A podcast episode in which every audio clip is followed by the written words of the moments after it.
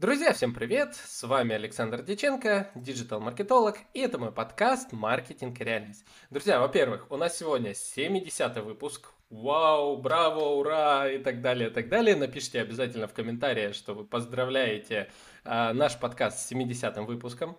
Во-вторых, у нас э, в гостях замечательная гостья Анна Семидоцкая, Семидоцкая а представитель компании Blackline PR, которая сегодня расскажет нам, что такое пиар. Это прям вот, я прям сегодня за пиар очень много чего хочу узнать.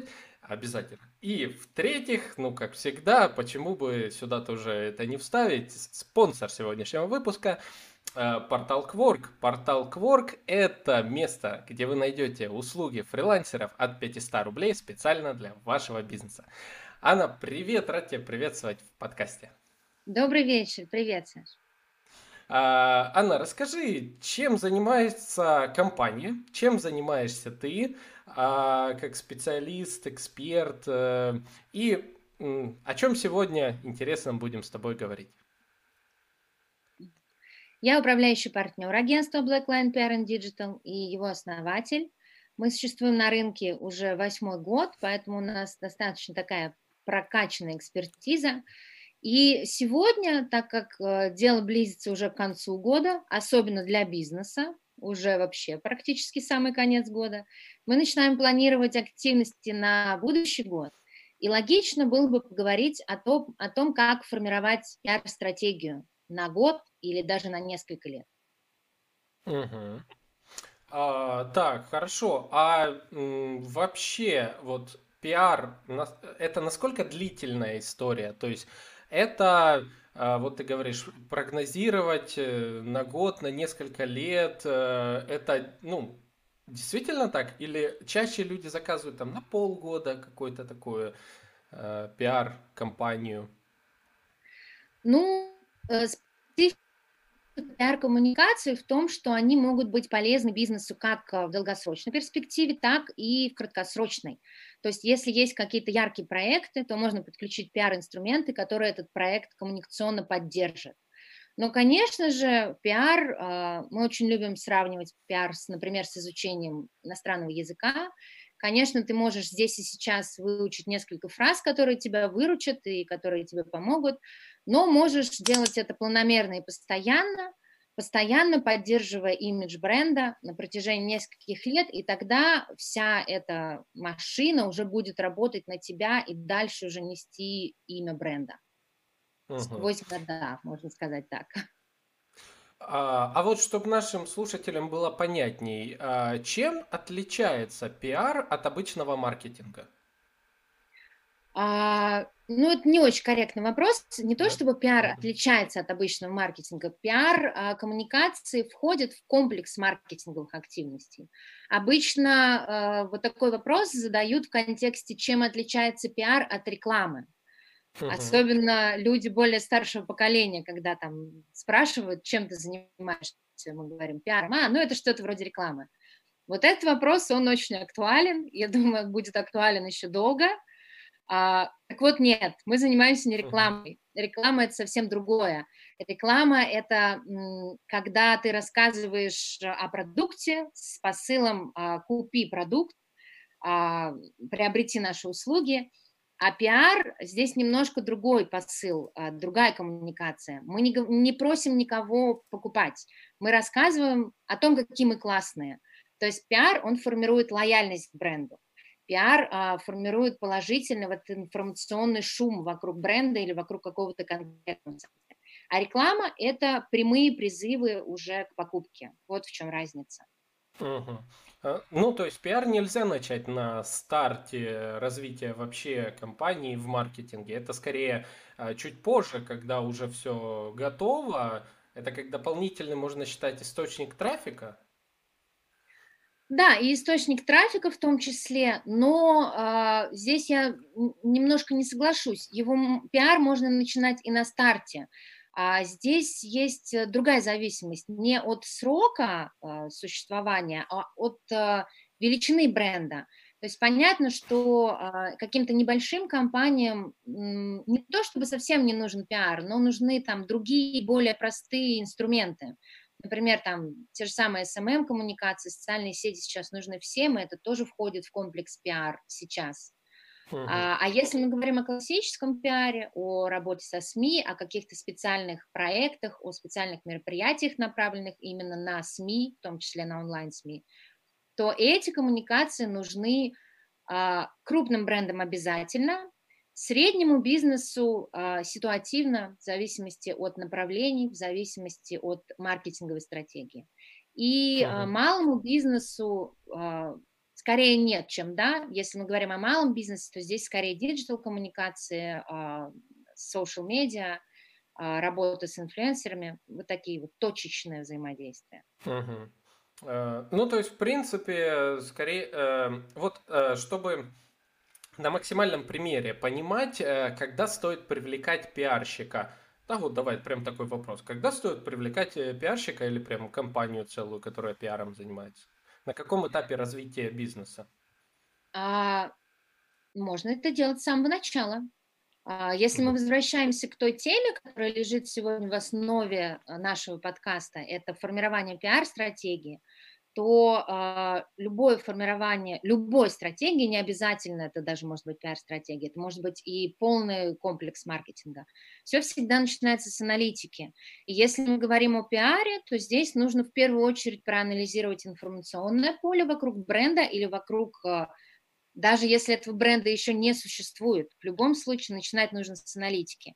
И когда мы видим, как ведут себя конкуренты в информационной среде, тогда а, мы можем понять, как нам вести себя, чтобы быть конкурентоспособными на этом рынке.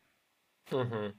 Так, То есть пиар, возвращаясь к твоему вопросу, пиар э, разумно подключать с самого начала и даже до начала формирования самого бренда, до начала формирования маркетинговой стратегии. Угу. Ну, в качестве как посевов, правильно? То есть там по чуть-чуть рассказывать в разных, на разных площадках, о том, что такой бренд есть, или какие-то истории э, порождать? Как это? Если, если мы говорим, а, если мы говорим вот о, о самой стартовой точке, например, а, появляется новый бренд или выходит новый продукт бренда на рынок, то здесь, конечно же, обязательно это, это нужно поддерживать пиар-коммуникациями, чтобы рассказывать, рассказывать миру о том, какие мы классные, это угу. можно делать всегда. Это можно делать и в начале, и в середине, и подводя угу. итоги. То есть пиар, он уместен всегда. Нужно просто четко понимать, где твоя целевая аудитория и как с ними коммуницировать. А вообще угу. это можно делать на любом этапе. Угу. А, я вот, знаешь, э, в последнее время активно размышляю на тему границ э, между разными сферами диджитала. А, то есть вот есть у нас э, SMM, SMM это, по сути, работа в соцсетях, это, а, э, как ты вот сейчас сказала, что в том числе в SMM может входить часть пиар. Вот. А может быть просто SMM, как контент-стратегия, как э, подать прогрев аудитории. А дальше у нас существуют э, такие специалисты, как э, бренд-менеджеры, то есть э, есть, ну, в принципе, как э, этап формирования бренда. Вот. И туда может входить пиар. А, и у нас есть э, маркетинг э, как таковой, привлечение э, ну, людей из горячих источников, там, посевы и так далее. И сюда, по сути, отчасти входит пиар. Вот все-таки, а что такое пиар? Вот если говорить про Blackline пиар, э, то где заканчивается их компетенция? Вот. Можешь какие-то примеры, возможно, кейсов привести, что вот, вот была компания А, она там вот было у нее вот такие показатели, мы пришли, сделали вот это, э, и вот это так, такое-то принесло. Знаешь, Саш, вот я тоже в последнее время все чаще и чаще задаюсь этим вопросом, где вот те самые границы пиара. И особенно в последнее время, особенно в условиях э, э, глобального вот этого локдауна, нашей пандемии, эти границы, они все больше и больше стираются и все больше и больше смещаются. Я думаю, что сейчас уже очень сложно ответить на этот вопрос, где эти границы. Ну, в любом случае, есть какие-то понятные, четкие формулировки вообще, что такое пиар. Пиар – это любая коммуникация, которая а, формирует положительный образ бренда, положительный образ компании. То есть это тоже достаточно широкое такое понятие. А, границы очень расширяется в последнее время. Очень сильно меняется рынок, особенно в связи с последними событиями. Конечно же, все уходит в цифровой мир, в цифровые коммуникации. И э, сложно отнести к пиару, например, какие-то конкретные инструменты, если мы говорим о них вне контекста. Например, мы не можем сказать, что мобильное приложение – это пиар. Нет, это не так. Но когда э, концепция мобильного приложения встроена в общую пиар-стратегию, да, безусловно, и мобильное приложение становится э, инструментом пиара. Например, когда, если мы говорим о конкретных примерах, когда мы готовим коммуникационную стратегию на следующий год, э, после аналитики, как я уже сказала, мы э, думаем о том, какую идею глобально мы хотим донести до потребителя. То, что мы, мы маркетологи, пиарщики, называем big idea всей, э, всей компании, всей пиар-компании, коммуникационной компании. Uh-huh. Если ну, то... понимаем, например, мы можем взять за основу концепцию, так популярную сейчас, например, как там разумного потребления, экологичности. И эту идею, ее можно пронести с помощью разных инструментов. Это может быть как классические медиакоммуникации, а, комментарийная программа от экспертов. Это, безусловно, и социальные сети. В социальные сети мы не забываем о том, что у нас там есть еще и э, таргетинг, когда мы продвигаем на ключевые, а, ключевые посылы с помощью прямых инструментов рекламы. Смотри, у нас уже и реклама попадает сюда в пиар, ну, да, в комплекс стратегии. Здесь же может быть, опять же, те же самые приложения, а, там, в App Store, а, все что угодно. Безусловно, а, если мы говорим о классической рекламе, там, наружная реклама, реклама на ТВ, это сюда, даже если они несут те же ценности, это сюда, конечно, не попадет, но, тем не менее, спектр инструментов, которые можно отнести к пиару, именно в контексте, именно в концепции, он безгранично широк. Это и какие-то маленькие лендинги, которые могут э, служить нашей ключевой идее, какие-то даже дополнительные разделы в сайтах, какие-то особенности SEO-продвижения. Очень широкий сейчас. В общем, границы uh-huh. эти стираются. Границы uh-huh. стираются, и четко сказать, где заканчивается пиар, начинается реклама или какие-то там метель-инструменты, сейчас уже очень сложно. Ну, то есть, э, в принципе, мы можем так сказать, что э, есть задача повысить узнаваемость компании. Какими инструментами? Тут, скорее всего, будет зависеть от э, текущей точки, в которой находится клиент, и э, цели, точнее, идеи, которую мы хотим поместить в головы людей. То есть, если, скорее всего, да. это более старшая целевая аудитория, ну, там, в одноклассники пойдем, к примеру, э, и так далее. То есть, э, ну, я понял, да. И э, да, ты, кстати... если, да, все верно. Если вот так вот упрощенно, то именно так. Но э, ты вот как раз сейчас э, заговорила о том, что вот есть цель э, повысить узнаваемость. Но здесь нужно сказать, что у пиар-компании, э, когда мы думаем, естественно, при, на, при формировании пиар-стратегии, мы думаем и о том, какие цели бренд ставит перед собой, или какие цели мы рекомендуем бренду ставить перед собой. И здесь может быть не обязательно только узнаваемость компании. Здесь могут быть и более узкие цели. Сюда, кстати, очень хорошо подходит вот для формулировки целей – если наверняка у подкаста есть женская аудитория, все знают вот эти вот там марафоны, марафоны желаний, марафоны похудения. Вот там тоже есть вот эта вот фишка, которая работает на весь бизнес также прекрасно. А, методика SMART. Это когда uh-huh. SMART – specific, measurable, attainable, relevant и time-bound. Когда цель у нас должна а, отвечать четырем ключевым показателям. Цель должна быть конкретной, измеримой, реалистичной, а, релевантный и с четкими временными какими-то рамками, с четкими временными вехами. Вот а, по этим показателям мы ставим цели, это могут быть разные цели, не обязательно узнаваемость, может быть продвижение фокусных групп продуктов, на которых мы делаем акцент в этом году или там в текущем периоде времени. Это может быть вектор на освоение а, новых целевых аудиторий или на, на изменение целевой аудитории полностью. Это может быть презентация какой-то новой линейки, может быть антикризисный пиар, нивелирование негатива, каких, демонстрация каких-то ключевых а, преимуществ, ключевых УТП бренда. И вот когда мы уже понимаем четко эту цель, тогда мы уже выстраиваем всю коммуникацию вокруг и понимаем, вот, вот тут мы уже понимаем, какие инструменты нам могут пригодиться Ну, в общем, то, о чем ты сказал. Если нам нужна более взрослая аудитория, мы пойдем в Одноклассники. Но только мы помним, да, что спектр инструментов гораздо шире, чем только Одноклассники там, и другие социальные сети. Ну да. Ну, то есть, это, э, по сути, вот э, пиар – это э, дай задачу, как мы к ней придем. Словно. Да, да. Это комплекс инструментов, которые позволяют выстраивать положительную коммуникацию вокруг э, тех целей, которые нам нужны. Так, я понял. А, ну и приведи какой-нибудь пример, э, ну, допустим, э, я понимаю, тут очень широкая, в принципе, специфика. А, ну вот какой-нибудь э, пример, в котором можно отследить э, KPI конечное. То есть вот была задача там сделать там столько-то продаж или чтобы столько там заходов Э, в заведение куда-то или там что-то еще? Как мы измеряем эффективность? Да, да, да. А, ну, безусловно, а, ну, наверное, нужно начинать с того, что мы ставим себе какие-то четкие цели, а потом мы KPI, и потом мы смотрим, пришли мы к ним или нет.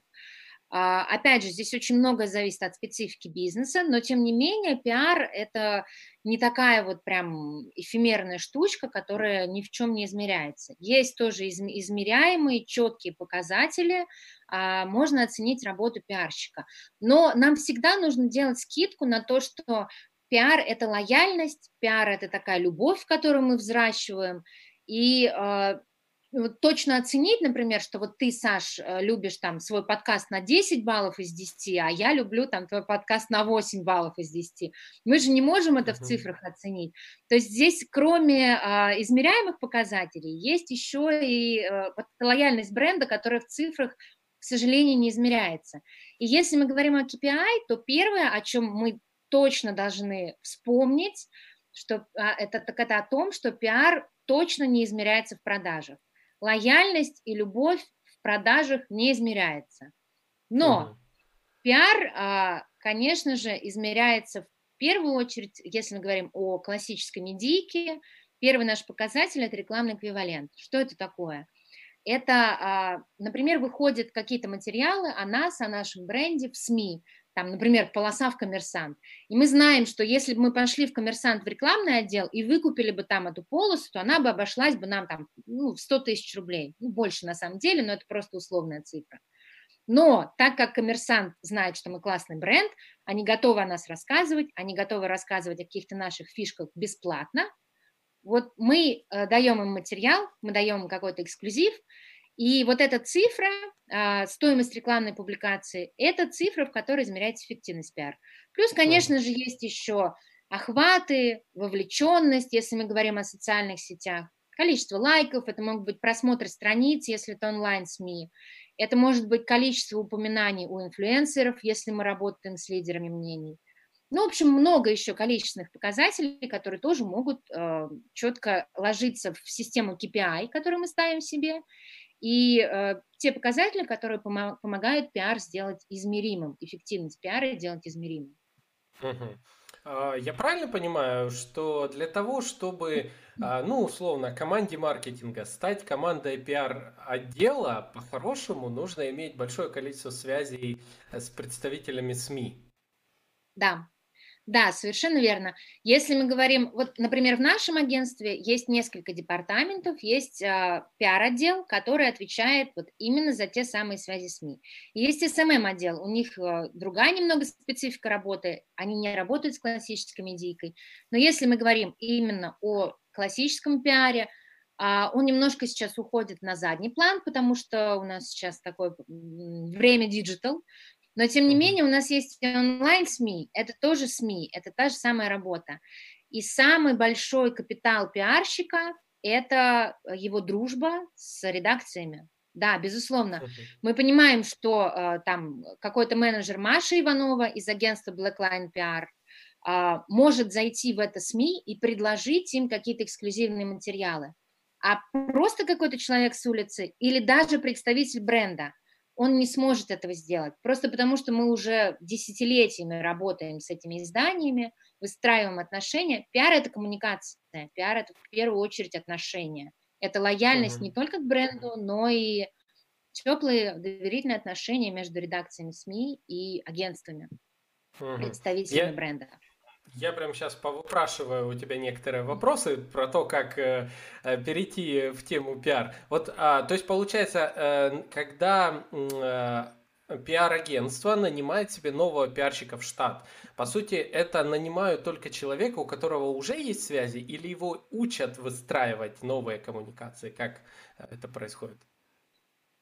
И то, и другое. Конечно, если мы берем в штат человека с опытом на должность аккаунт-менеджера, руководителя проекта, понятное дело, что это человек, у которого уже есть какой-то опыт за плечами, а значит, уже есть своя медиабаза и свои теплые контакты со СМИ.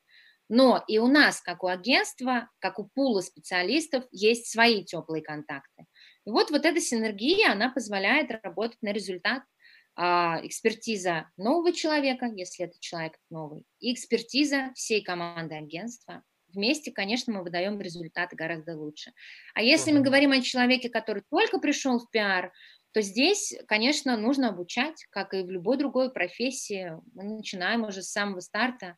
И здесь, конечно, в первую очередь важны ну, просто умение общаться, улыбаться uh-huh. по телефону, даже если тебя не видят, и стараться выстраивать эту лояльность и эти отношения, которые впоследствии уже могут стать долгосрочными. Угу. Ну, то есть, э, смотри, мы прям, получается, вышли к такому некому, как мне кажется, формированию, что же все-таки э, пиар-агентство. Э, Это э, классический, э, классическое маркетинговое агентство, у которого есть большая база связи э, с представителями СМИ, а, через которых они могут, подтягивая за нужные веревочки, а, сделать посевы в тех местах, где обычное маркетинговое агентство, наверное, не сможет сделать. Как тебе такое определение? Да, совершенно верно. Это, это звучит все довольно просто, но на практике это отношения, которые мы формируем годами. И это наша самая большая ценность, наш самый большой э, капитал, да, угу. то, что помогает нам работать каждый день. Ну, я согласен, это не очень, это очень даже непросто выстроить взаимосвязи. А я вот с каждым человеком, с которым начинаю там какое-либо сотрудничество, обычно это прошли огонь, воду и медные трубы, и познакомились там несколько лет назад, и впоследствии это дает э, действительно там какие-то долгосрочные плюшки там и так далее. Да, я представляю, какая польза вот именно от базы доверенной а, коммуникационные с разными СМИ.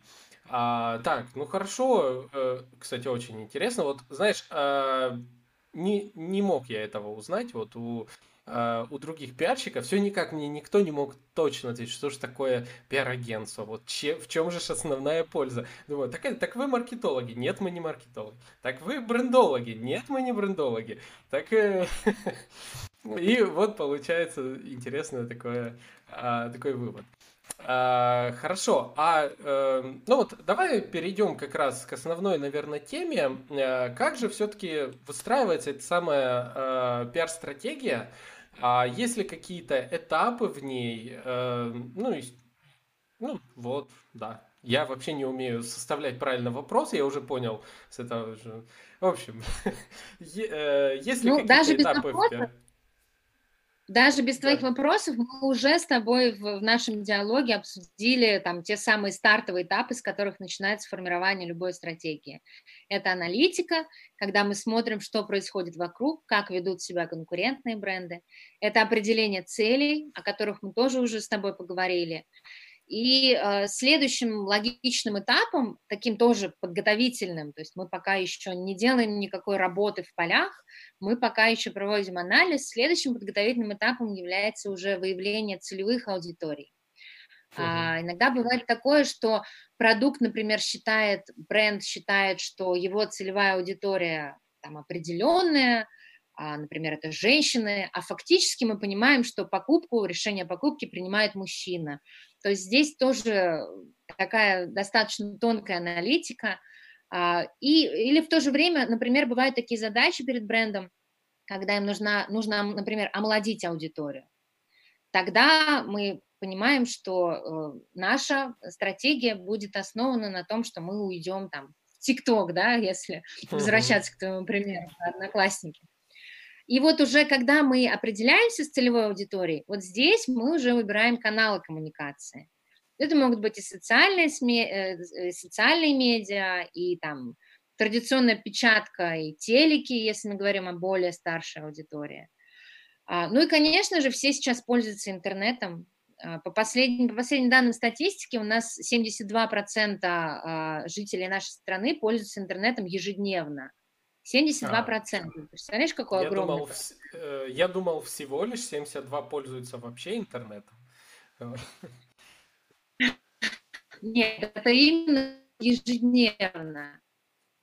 И э, недавно я смотрела статистику, из них 87%, это преимущественно молодежь, конечно, они выходят э, в онлайн несколько раз в день. 87% это прям огромная цифра. То есть из этих 72, 87 делают это несколько раз в день. Чтобы было понятно, вот так и наглядно, в начале 2000-х, в 2001-2002 году эта цифра составляла там около 3% есть у нас скачки, конечно, вроде 10 лет, э, ну, не, это не так много, но действительно не так много. И скачок просто колоссальный. А сейчас то, что мы видим, что происходит у нас сейчас вообще, э, когда все ушло в онлайн, у нас даже все продажи сейчас уходят в онлайн. Все крупные бренды рассказывают о том, что у них а, большие проблемы именно с ритейлом, с офлайн. А, в гипермаркеты уже мало, мало людей хотят ходить сейчас и uh-huh. невероятные скачки в онлайне все отмечают. Конечно же, и это, безусловно, влияет на выбор каналов коммуникации, когда мы говорим о пиар-стратегии. Uh-huh. И это тоже нужно принимать во внимание. Да, Саша? Я бы даже сказал, а, знаешь, не то, что перешли в онлайн. Скорее, такое, э, такое сращивание идет офлайна и онлайна, и такое стремительное. То есть уже ну, буквально некоторые офлайн точки, которые ну, еще пару лет назад, что онлайн, зачем, я вот стою, меня покупают вот из дома там а люди все, сейчас уже ну, не могут без онлайна там, это, да, понятно. А, вот. Точно. Еще есть такая специфика, что просто в пандемии мы вынуждены, ну там мы а, и вообще вся аудитория вынуждены попробовали там больше пользоваться онлайн-покупками, онлайн-сервисами, и нам понравилось, и все угу. остались, остались там же. Я уверена, что когда у нас закончится вся эта история с коронавирусом, в любом случае эти показатели вряд ли сильно упадут. И это, конечно же, относится и к информационной активности в том числе. Угу. Но они уже изменили, то есть я вспоминаю, а, знаешь как, я многим а, говорю, что, друзья, слушайте мой подкаст, потому что он живой. То есть он находится среди живых подкастов, которые здесь и сейчас рассказывают про маркетинг. А подкасты, которые даже больше набрали прослушиваний в прошлом, они там шли несколько лет, но если они последний раз закидывали свои выпуски до коронавируса первого, то на них их можно просто не слушать. Ну, то есть это уже все, это не актуально. Уже мир изменился настолько за вот эти полгода, а, и вполне вероятно, что сейчас, э, кто его знает, что будет еще, а я даже делал отдельный выпуск на тему, что делать, э, если нас настигнет вторая пандемия. Вот. Ну, не, не пандемия, а изоляция вторая. Вот. Вполне вероятно, еще один будет э, скачок в трансформации диджитал в сознаниях людей, и э, это снова, как сказать, все изменит. Вот. А, так, давай вернемся а, к этапам. Так, ты сказала исследованием, э, э, цели, исследование целевой аудитории, э, каналы, вот, что после, то есть подбор каналов, что дальше?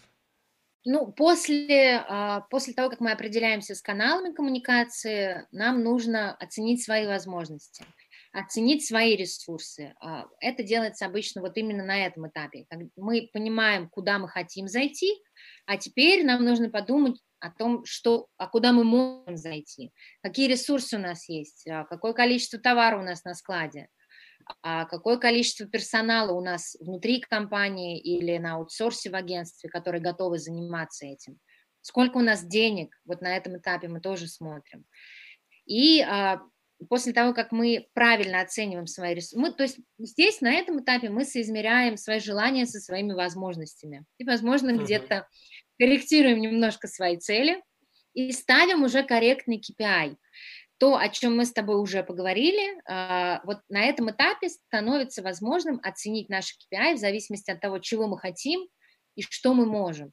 Здесь мы уже понимаем, там, что мы хотим такое-то количество публикаций, мы хотим привлечь вот такое-то количество блогеров э, к нашему взаимодействию с брендом, задействовать столько-то соцсетей, или э, сколько постов, например, там, в неделю мы можем писать. Вот, там есть один, один пиар-менеджер в, в штате. Понятное дело, что он тоже там не резиновый, и рабочий день у него тоже не резиновый. У него есть ограниченное количество ресурсов. И вот на этом этапе, а, в соответствии уже с теми KPI, которых мы хотим достичь, мы корректируем вот эту вот историю. Uh-huh. И уже после этого мы переходим а, да, Саш? Да, я хотел тут уточнить один момент. А, ты подошла к такому очень щепетильному вопросу, связанному с финансами. Фина, э, вот, агентство и его предложение, и клиент, и его возможности. А, практически никто об этом не говорит, я предлагаю немножечко вот сейчас это обсудить. А, как по-твоему, э, вот э, смотри, э, агентство говорит, вот мы вот вам расписали дерево возможного продвижения. А, по-хорошему оно тянет там миллионов на 10, то есть все это внедрить, ну, условно там. А, вот. А, и клиент такой, э, ох, ах, э, а столько у меня нету. И вот тут возникает вопрос. Часто многие агентства спрашивают, на какую стоимость вы рассчитываете? Ну, как-то не так, но, в общем, суть в том, что какой у вас бюджет? Вот, а, вот эта фраза, она непонятна многим, то есть, чего боится клиент? Клиент боится, что он сейчас скажет, из него все до копеечки вытрясут, э, и там это, он скажет меньше, а, ну, короче как, какой бы бюджет ни был озвучен, в принципе, его можно реализовать. А вот как ты относишься к вот этому моменту? Что ты можешь сказать на тему, стоит ли клиенту говорить о его возможностях? И как решается обычно вот этот... Э, э, ваше агентство как решает этот момент, чтобы э, ну, все были довольны, что цели, бюджеты там и так далее? А, да, Хороший вопрос. Ну, смотри, а, наверное, нужно опять вернуться к нашим баранам и вспомнить о том, что а, для крупного бизнеса пиар – это must-have, для среднего бизнеса это очень желательно, и для малого бизнеса это возможно и было бы хорошо. То есть вот эти три категории, у них совершенно разный подход к формированию бюджета. А, если мы говорим о крупных компаниях, то маркетинговый бюджет, в который входит кусочек пиара, он формируется сильно заранее. И они уже четко понимают, всегда четко понимают, какую сумму они готовы потратить на пиар-активности. С крупными клиентами, с международными брендами у нас всегда есть это понимание. Они в брифе уже прописывают ту сумму, которую они готовы потратить на пиар, и зачастую даже те инструменты, которые, которыми они хотят пользоваться. А у среднего бизнеса а, не всегда бывает так. Поэтому, если говорить с точки зрения агентства, какие решения мы предлагаем для своих клиентов? Понятно, что есть какие-то общие показатели по рынку, средняя цена пиар-абонентки на месяц, средняя стоимость ведения соцсетей, если мы говорим там о ведении соцсетей агентством, а не фрилансером. А, мы часто предлагаем клиентам три варианта, три пакета. Максимальный, минимальный и что-то среднее, то, что мы называем оптимальным пакетом. А, в любом случае пиар – это комплекс инструментов, и что-то мы можем убрать, что-то мы можем добавить. Мы всегда можем подстроиться под желание клиента. Ну, естественно, если они там как-то коррелируют с, с нашим ценником. Угу. Ну, здесь, конечно, здесь есть Да, пилка цен, да, стандартное такое решение, которое угу. многим подходит. А для... А, кстати, уточни, малый, средний, большой, э, это какие цифровые показатели бизнеса вообще? Саш, я сейчас не скажу тебе точных цифр, но есть прям четкие определения, определенные даже, по-моему, какими-то нормативно-правовыми актами.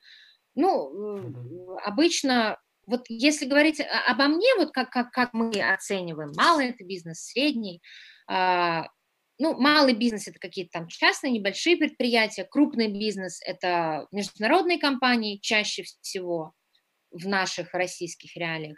И средний бизнес – это э, компании российские, но компании, которые оперируют там чаще всего не в одном регионе, а по России или угу. в нескольких Все, регионах. Я понял, я понял. Здесь по, по географии можно оценивать. Угу. Э, ну, в принципе, как для среднего, так и для малого вы, получается, делаете такую вилку цен приблизительно, э, вот, которая... А бывают случаи, вот у меня есть там условно вот столько-то, что вы мне на это можете предложить? Это вообще эффективно, это адекватно, вот так работать? Да, конечно, конечно, бывают и такие случаи, потому что очень часто, почему э, компании, почему бренды приходят в агентство? Или потому что у них не хватает экспертизы, или потому что у них не хватает рабочих рук для того, чтобы реализовывать все их хотелки.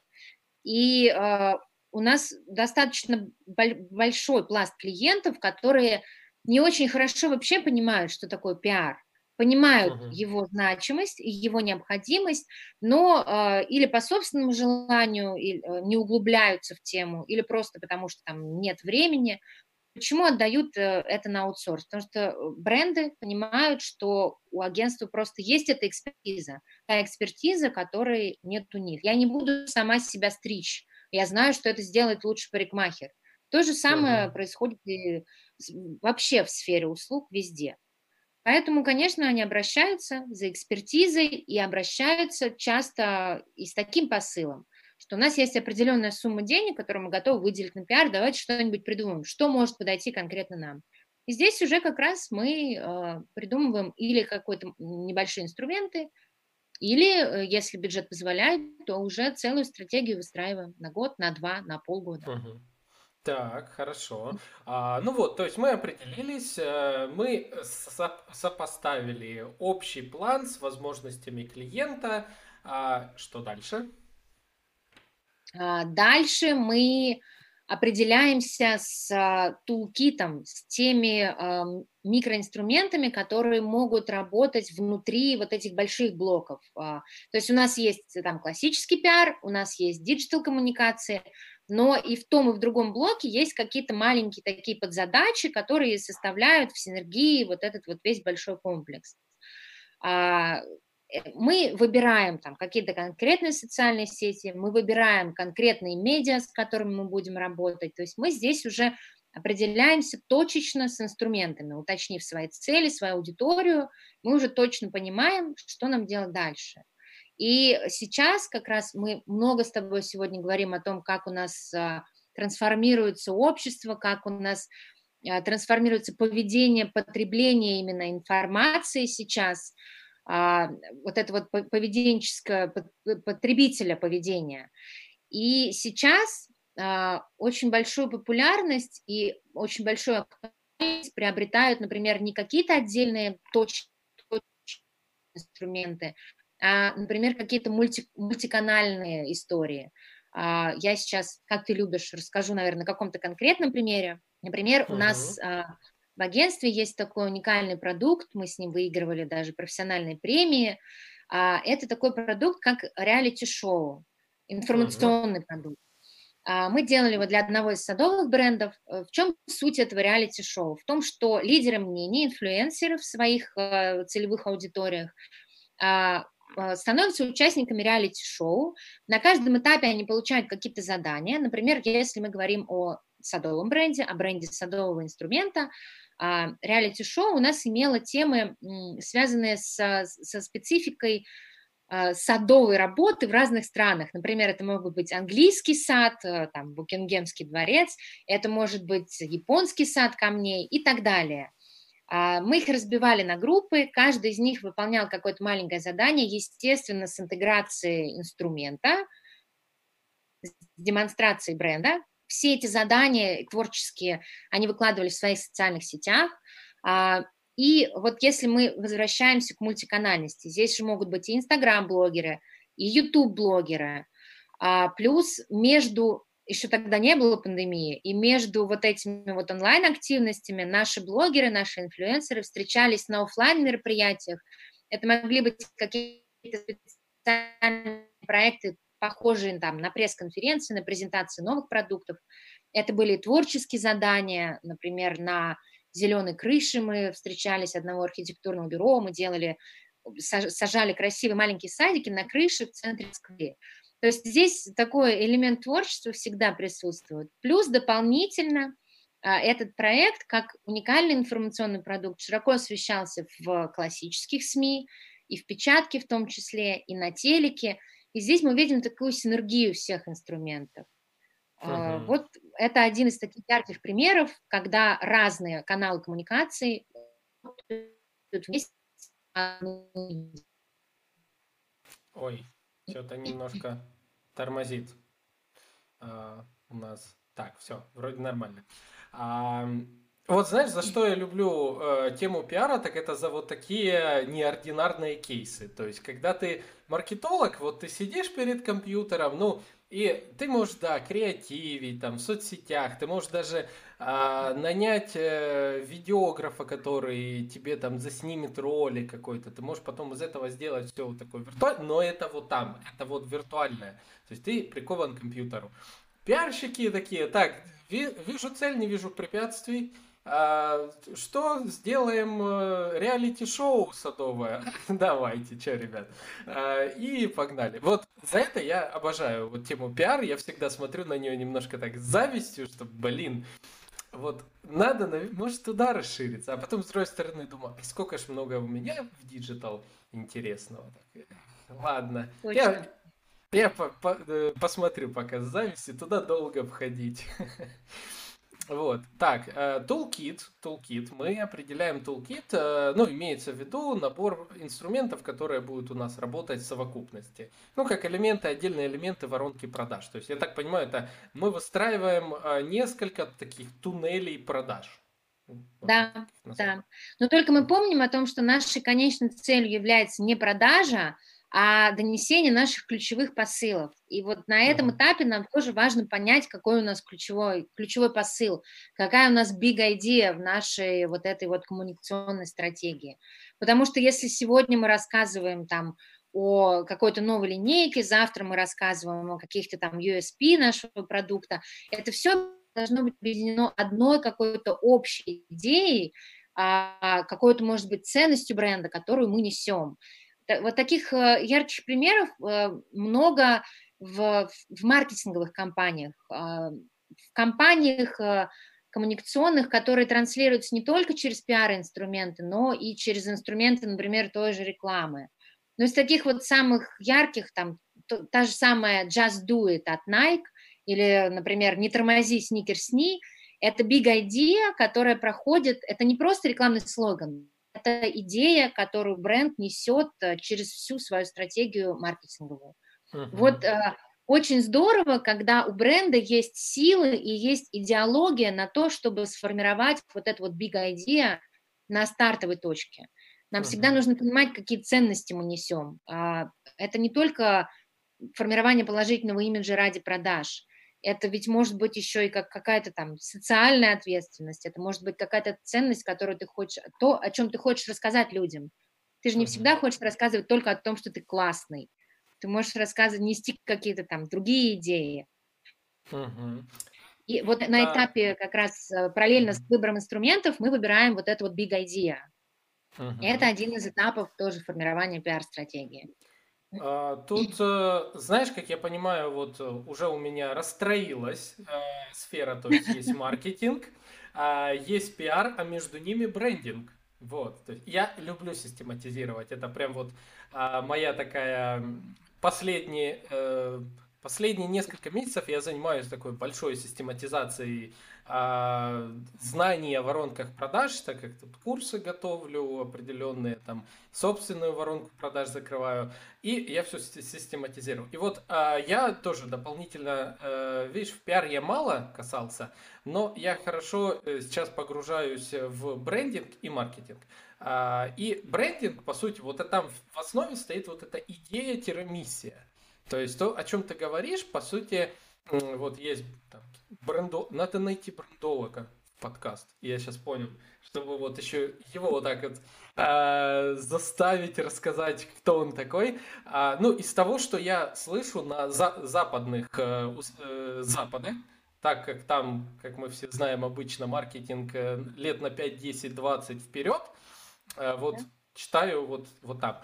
И там про бренд э, рассказывают постоянно, что в основе идея, потом эта идея, э, как она проявляется везде, выработка of voice, э, выработка визуальное представление, идентика и так далее. Я так понимаю, в том числе пиар а, часто приходит к бизнесу, который не является брендом, и превращает его через какой-то один продукт, ну, в подобие бренда. То есть дает ему миссию. Ты просто продавал, там, не знаю, э, шампуни, а теперь ты будешь продавать э, шампуни под идеей какой-то такой а более... теперь ты будешь продавать не шампуни, а теперь ты будешь продавать счастье, красоту. Вот ты теперь будешь да, продавать да. вот это, вот это вот все. Это не шампунь, это уже именно вот эта идея. То есть брендинг – это какой-то э, какой образ, а пиар – это образа. Вот, наверное, в чем разница. Хотя здесь Ой. тоже очень-очень угу. все зыбко. А, не разница, здесь даже не разница, здесь как-то все вместе работает в комплексе. А, Анна, ты на секунду прервалась из-за интернета. Повтори, пожалуйста, еще раз а, отличие брендинга от пиара. Да, а, я сказала, что брендинг это некий образ, угу. а пиар это когда ты этот образ несешь. Вот эта коммуникация, угу. эта проекция образа уже в умы людей вот как uh-huh. они работают вместе. Здесь даже, наверное, нет смысла говорить о какой-то разнице, здесь есть смысл говорить о синергии брендинга и пиара. Это очень близкие понятия во многом. И получается тогда сюда подключается, а маркетинг это вот это все превратить в продажи. Так, а маркетинг, угу. а маркетинг это вот весь большой комплекс, в том числе и реклама, в том числе и визуальная какая-то концепция, все вместе. Угу. Сегодня у нас философия с тобой, вот прям да. в разговоре. Мне это, конечно, нравится, надеюсь, э, нашим слушателям тоже это понравится. Просто вот все вокруг диджитала говорят, а вот эти стертые границы, каждый день появляются новые профессии, там, креатор, там вот я до сих пор пытаюсь понять, кто такой креатор, как профессия. Опять-таки, где его, э, то есть, э, то ли это брендолог, то ли пиарщик, то ли это СММщик, то ли еще. Ну и вот так, э, вот эти все границы, а мне так хочется вот их немножко нащупать, чтобы понять, чтобы доносить то, точнее смыслы э, клиентам. И вот мне нравится вот эта систематизация и философия. Здесь уже, здесь уже это очень сложно. Здесь вот какая-то систематизация.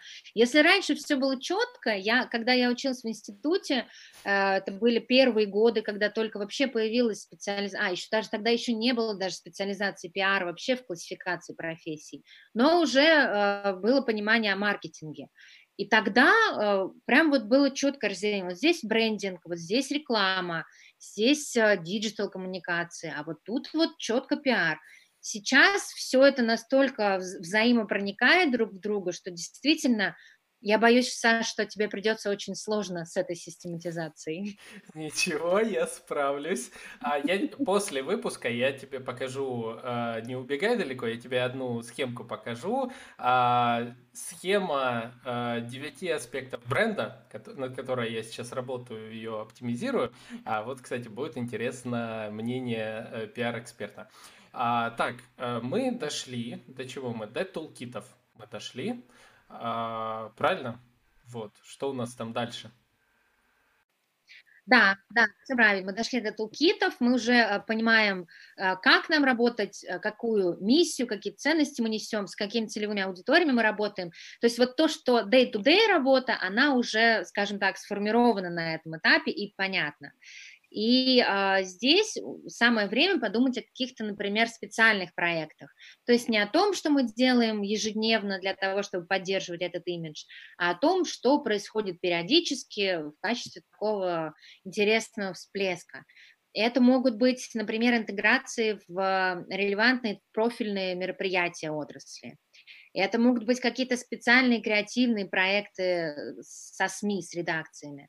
Это могут быть пресс-конференции, участие в выставках, а, то есть какие-то такие, какой-то мы составляем календарь, когда мы понимаем, какие активности, когда у нас происходят. Uh-huh. У кого-то а, у кого-то товар бывает привязан к сезонности, тогда здесь имеет смысл усиливать активность к сезону и смотреть больше мероприятий и больше интеграции там, к сезону. То есть мы составляем календарь на весь год, где мы прописываем не ежедневную работу, а именно вот это вот точечное взаимодействие специальные проекты. Uh-huh. Это следующее. И а, завершающим этапом, а, когда мы уже подводим такую определенную черту, а, мы формируем проектную команду. А, только что ты говорил о том, вот кто такой креатор, а да. я могу сказать, что у нас, например, в агентстве есть такой человек. И я могу За даже что рассказать. Вы ему платите? Давай. Я расскажу, за что мы им платим.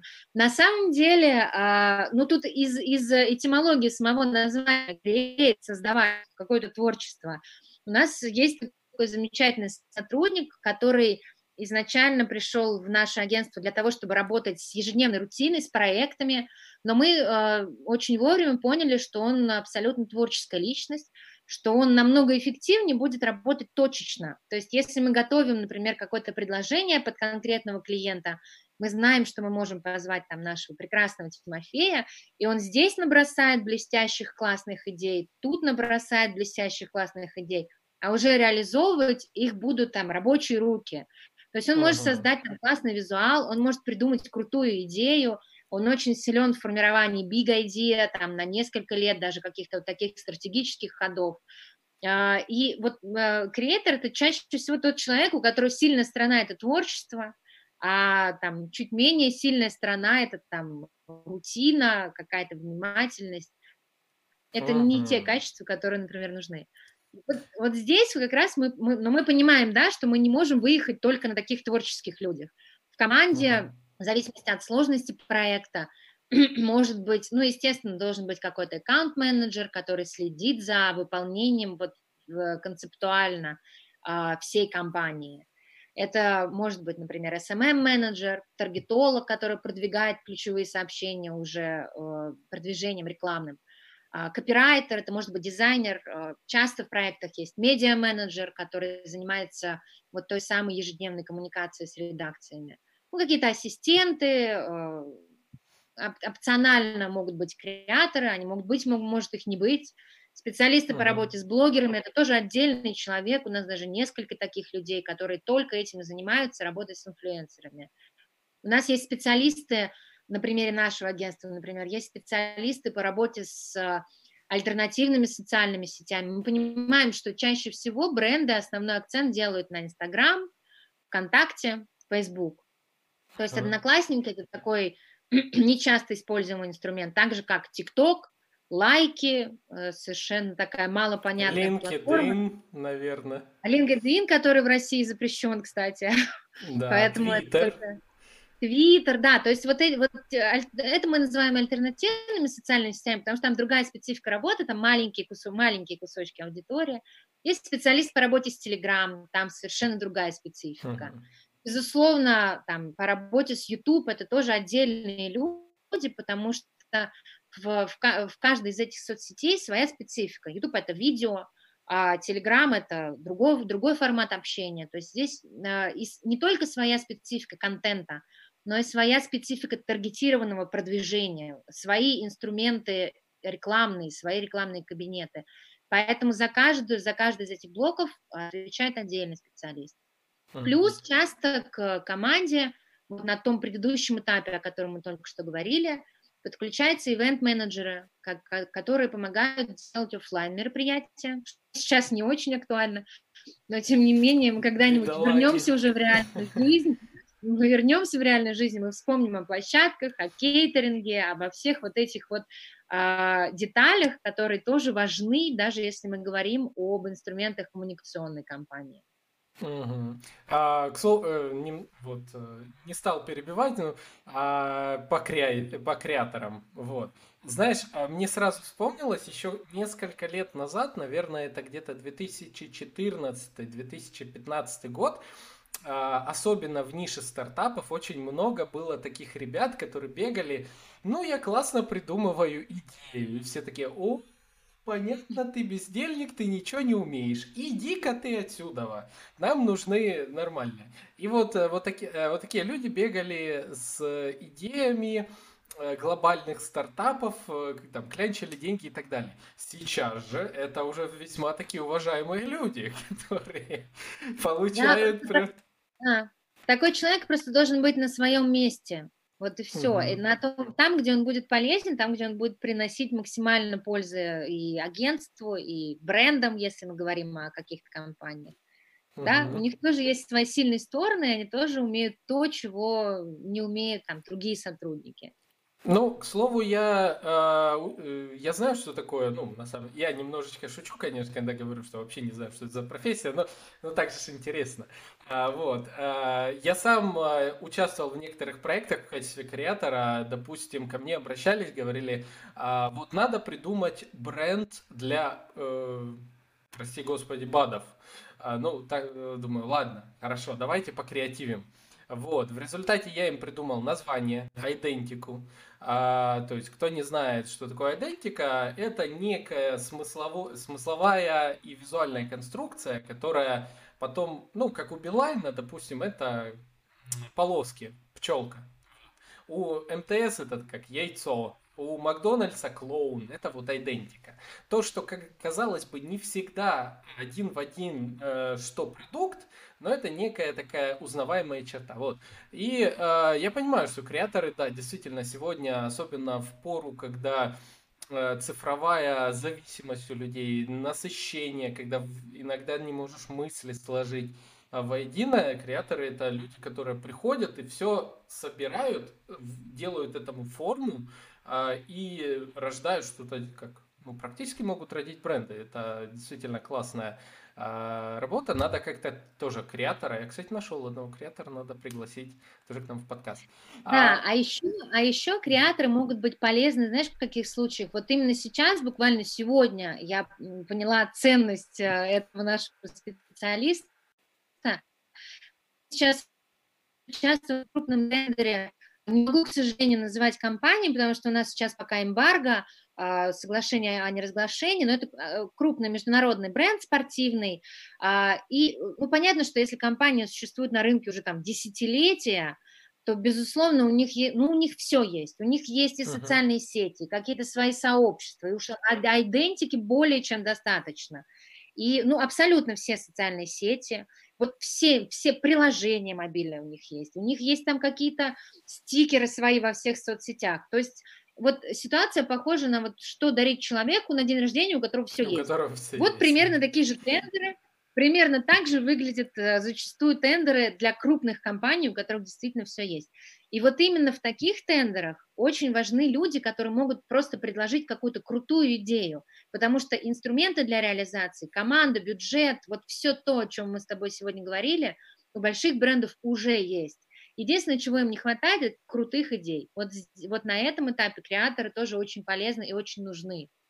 Угу, классно. Кстати, идея для роста агентства, то есть вот так, а, действительно, расти до уровня, пока не вот так придумаешь крутую идею и продашь ее бренду. Ну, классно.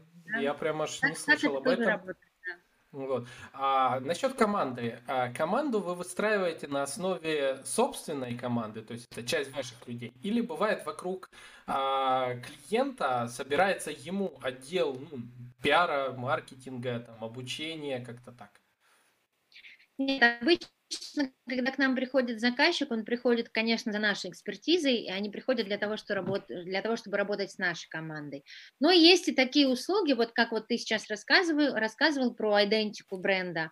Есть и такие пакеты услуг, например, SMM-гайд, э, PR-гайд, когда мы максимально подробно рассказываем о том, как работать с PR-инструментами и с какими, и на каком этапе, как работать с диджитал-инструментами, и создаем такую, как брендбук, создаем такую максимально подробную инструкцию, и с этой инструкцией бренд может работать уже и со своей командой. Но чаще всего в агентство приходит именно за экспертизой, именно за готовой командой.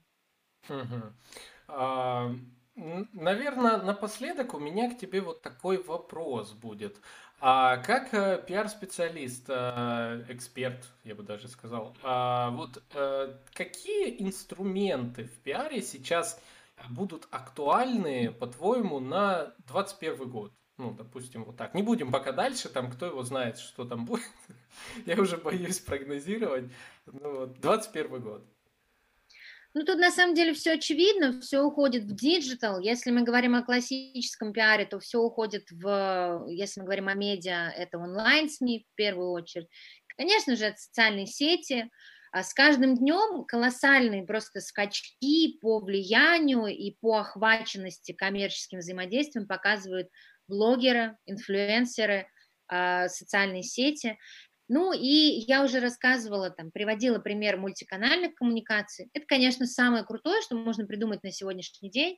А, в моем примере были интегрированы и офлайн мероприятия, но это могут быть и какие-то другие проекты, например, Сейчас мы реализуем один проект, который предполагает только онлайн-активность. Это марафон, марафон э, социальной направленности. Мы прививаем здоровые привычки Э, в течение 21 дня и нативно интегрируем бренд. Вот этот марафон, он прям очень хороший пример того, как будет трансформироваться и как дальше будет развиваться наша отрасль. Этот марафон а, проходит, у него есть лендинг с, там, с ключевыми правилами, с основной информацией, есть телеграм-бот, где можно получить ответы на вопросы, и получить всю информацию, как, собственно, там, вести здоровый образ жизни, как прививать эти привычки. Есть чат-болталка, где сформировано уже сообщество, где люди могут общаться друг с другом.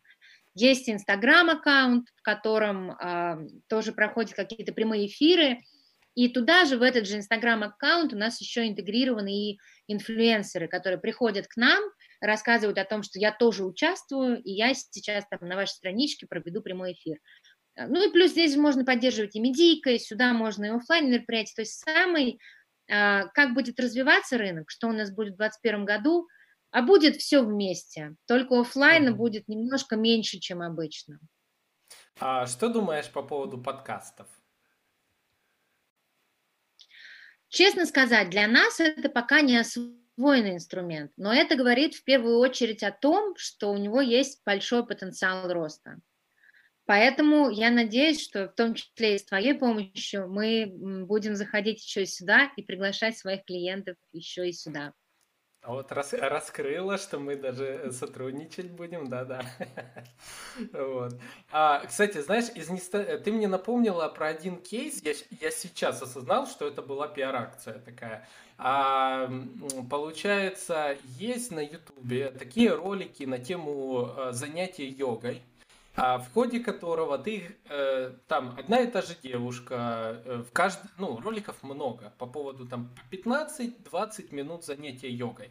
И одна и та же девушка постоянно показывает разные там, как вот эти позы в йоге, э, там под э, мелодичную тихую музыку э, говорит там накло... наклонились, там выгнулись, там вот это вот все. И в каждом, в начале каждого такого ролика звучит фраза «Моцарелла уна гранде», сыр там какой-то там это. И я вот когда это первый раз услышал, у меня было формата «Что? Какой сыр и йога?» Но когда я это услышал двадцатый раз, а, тогда, когда э, де, э, девушка занималась йогой, я уже такой, вот оно как, значит, работает, раз у нас в холодильнике появилась эта моцарелла. Понятно. То есть такой максимально вот похожий. так, да. Да, это интересно. Да, то есть мы рассказываем, да, мы даем какой-то прикладной контент и потихонечку туда э, нативно интегрируем бренды. И вот, вот то, о чем ты сейчас говоришь, получается, что какая-то полезная информация – но при этом у тебя вызывает подсознательную ассоциацию уже э, с каким-то брендом, с каким-то коммерческим да. продуктом. Да, это, это было. Ну, Но это же классно, это, ну, это же здорово. Потому что бренды, кроме, э, кроме призыва просто купить, просто любите нас, начинают давать больше полезного контента. Они да. Э, образовывают, они учат нас быть здоровыми, красивыми. Это очень, это очень круто, что бренды становятся более социально направленными. Это замечательная тенденция. Ну, я кайфую. Вот я кайфую от таких э, кейсов, когда это вот, э, скажем, даже немножечко мило, я бы так это сказал. Это классно, это... Ну, э, они, получается, исследовали целевую аудиторию, поняли, что такой сыр, скорее всего, покупают девушки, которые занимаются йогой, ну, то есть правильное питание, это йога, в том числе и такие, давайте сделаем а, бесплатное на ютубе э, видео для йоги, и это шикарно. Ну, это вот я только могу похлопать, и действительно это классно. Вот за это я обожаю пиар.